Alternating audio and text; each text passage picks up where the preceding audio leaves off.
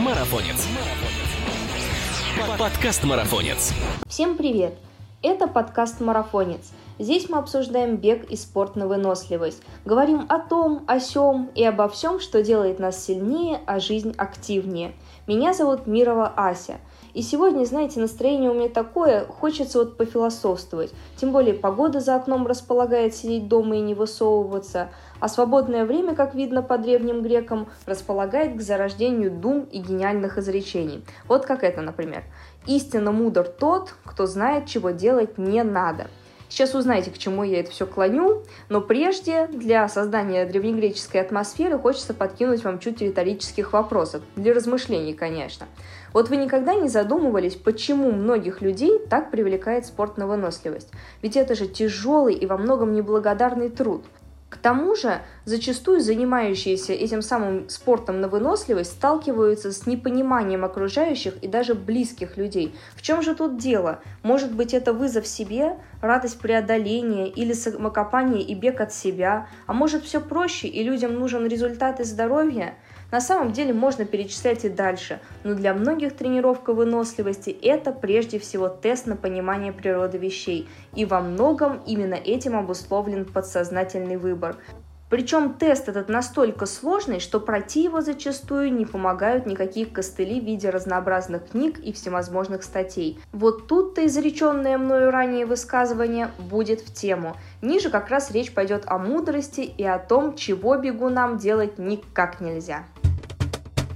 На этом, пожалуй, вся философия заканчивается и начинается реальная жизнь, в которой нельзя завышать интенсивность тренировок.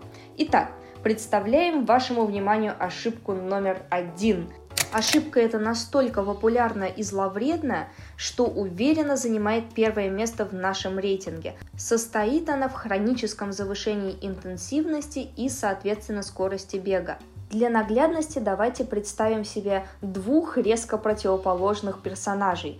Первый из них элитный стайер и обычный офисный работник, ведущий малоподвижный образ жизни.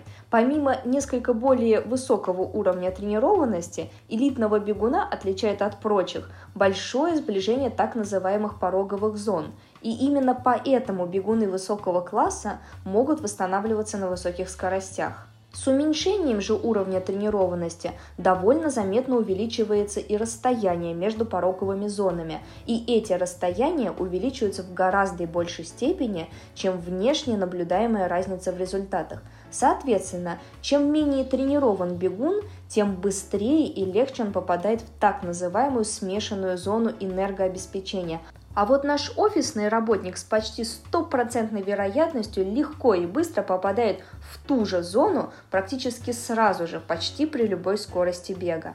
У более тренированных же любителей это явление наблюдается, конечно, не столь часто, но, как это ни печально, гораздо чаще, чем нужно для правильной тренировки. И чаще они об этом даже не догадываются.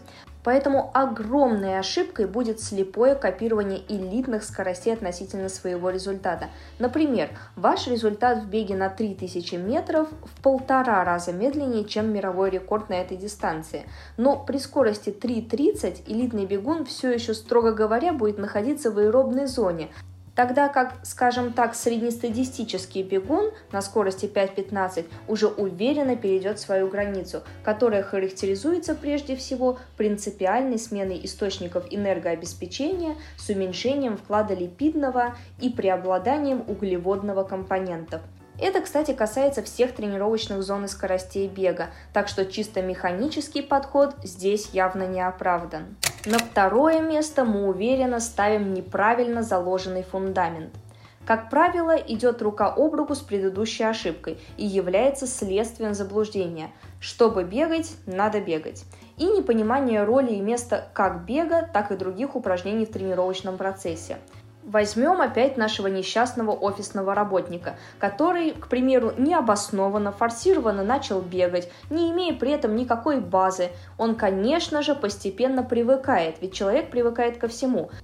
Но вот соотношение прогресса и потраченного здоровья будет гораздо ниже, чем если бы этот самый офисный работник сначала создал необходимую базу и подготовил себя к бегу, который сам по себе является для организма стрессом. И далее по цепочке подготовил бы себя уже к быстрому бегу. В этом случае его занятия были бы более физиологически обоснованы, и прогресс был бы выше, а затраты здоровья ниже.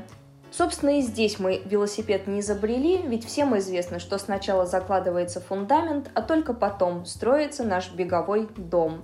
И третье место уверенно и солидно занимает ошибка, состоящая в игнорировании принципа периодизации нагрузок, либо в неправильном его понимании. Как известно, миром управляют стратегии. Периотизация нагрузок – это именно та стратегия, которая выигрывает у любой тактики. Имеется в виду стратегия правильная, которая сделает вас правым даже в сомнительных ситуациях и сможет в итоге простить многие тренировочные ошибки. Если же, конечно, они не очень фатальные и грубые, но допустить такие это надо еще постараться. Итак, правильная периодизация – это как раз-таки тот самый принцип этапной суперкомпенсации, целью которой является долговременное, планомерное и устойчивое повышение спортивного уровня и формы занимающегося. И именно поэтому мы считаем хаотичные тренировки весьма серьезной ошибкой с далеко идущими последствиями. А потом вся эта череда перечисленных ошибок выливается в слабо выраженную динамику. Дело в том, что организм спортсмена отвечает наибольшими приспособительными изменениями на постоянно изменяющуюся нагрузку. Говоря простыми словами, если вы хотите расти, тренироваться нужно динамично, избегая застоя как объема, так и интенсивности нагрузок.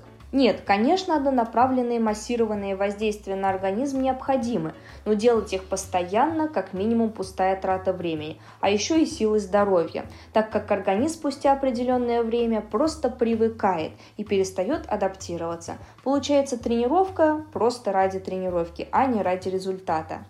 А на очереди у нас еще одна оплошность – это отсутствие вариативности – Чаще всего слабо выраженная вариативность является следствием непонимания принципа скоростного коридора. Заключается он вот в чем. Любая зона должна быть обеспечена как емкостной, так и мощностной составляющей. Эта ошибка немного смахивает на предыдущую и заключается в слишком однонаправленных и однообразных занятиях, которые дают очень быстрый эффект, но настолько же быстро исчерпывают себя. Беда в том, что мышление обычного человека устроено таким образом, что он в большей степени реагирует на внешние раздражители и не слишком склонен к аналитической работе. И рассуждает такой человек, как известно, просто «no pain, no gain» – без боли нет достижений. Ну или по-нашему «без труда не вытащишь и рыбку из труда», извращая смысл замечательной пословицы. В итоге он тренируется так и столько, что практически не в состоянии в достаточной степени варьировать нагрузки, воспринимая каждую тренировку просто как вызов себе. Ну а мы встречаем следующий косяк. Это нарушение принципа одной переменной. Это на самом деле фундаментальный принцип. Мы только что поговорили о том, что большинство бегунов хотят все и сразу. И вместо правильного много, медленно, мало, быстро очень часто поступают с точностью да наоборот – Основной прикол этого принципа – это одновременное повышение объема и интенсивности нагрузок. И применимо это практически ко всем зонам, видам и типам нагрузок. Кроме всего прочего, начинающие бегуны не умеют или просто не желают слушать свой организм. Основная причина этого – гордыня, а расплатой за нее являются многолетние безуспешные тренировки, тяжелые разочарования на соревнованиях, спортивные травмы, перетренированность, отсутствие прогресса, Перечислять дальше, я думаю, вы и так уже поняли, что это просто десятый круг ада для бегуна. Но это еще не все. В топку идет и непонимание роли восстановления. Отдых, как мы знаем, это точно такое же тренировочное средство, как и все остальные. Причем во многих отношениях он даже лучшее из них. Главное, конечно, не перегрузить себя данным тренировочным средством.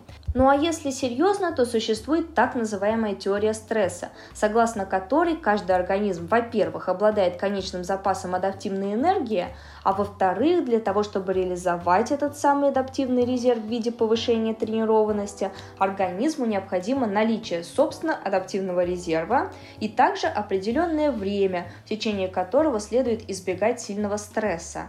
Здесь самое главное избегать повторных и многократных стрессовых воздействий, которые, собственно, и спровоцировали текущий тренировочный стресс. Как говорится, лучший отдых – это перемена деятельности. В противном случае происходит срыв адаптации. Он называется дезадаптацией, что, как правило, влечет за собой дисфункцию, то есть нарушение деятельности органов и систем организма. А заключается она в том, что организм просто начинает неадекватно реагировать на внешние раздражители. И как следствие результаты, конечно же, падают. Ах да, мы совсем забыли обвинить начинающих бегунов в неумении управлять спортивной формой. Хотя эту ошибку допускают даже те спортсмены, которые умеют правильно тренироваться. Что говорить уже тогда об остальных? Но сказать честно, вопрос этот очень обширный, и на него можно потратить целую книгу, ну или как минимум несколько подкастов. Поэтому мы поступим мудрее, обойдем его стороной и приблизимся к финальной ошибке, называется которая винегрет. За этим изобретательным названием кроется непонимание того, что организм мыслит немного по-другому, а мыслит наш организм стереотипами. Можно сказать, что одновременно он и бесконечно глупее, и бесконечно мудрее нас самих. Получив разнонаправленные тренировочные импульсы, организм перестает понимать, что от него хотят, и вместо устойчивой адаптации и повышения работоспособности мы имеем смазанный эффект. И чем сильнее отличаются зоны и типы нагрузки, тем выше риск потратить время впустую, не говоря уже о повышенном риске перетренированности. А вообще существуют определенные сочетания типов нагрузок, как в одном занятии, так и в течение микроцикла. И если все делать правильно, то создается так называемый эффект переноса. То есть организму дают урок, который при правильном усвоении и является залогом повышения спортивного мастерства. Вот такая вот беговая философия. Так что будьте мудрее и учитесь на чужих ошибках. Тем более, что советы вам подкинул сам серебряный призер чемпионата мира 1998 года в беге на 100 метров, мастер спорта международного класса и опытный тренер Игорь Тюпин. С вами был подкаст «Марафонец» и его ведущая Мирова Ася. И не забудьте подписаться на нас на тех платформах, на которые вы нас слушаете. Впереди еще много интересных тем и гостей. Пока!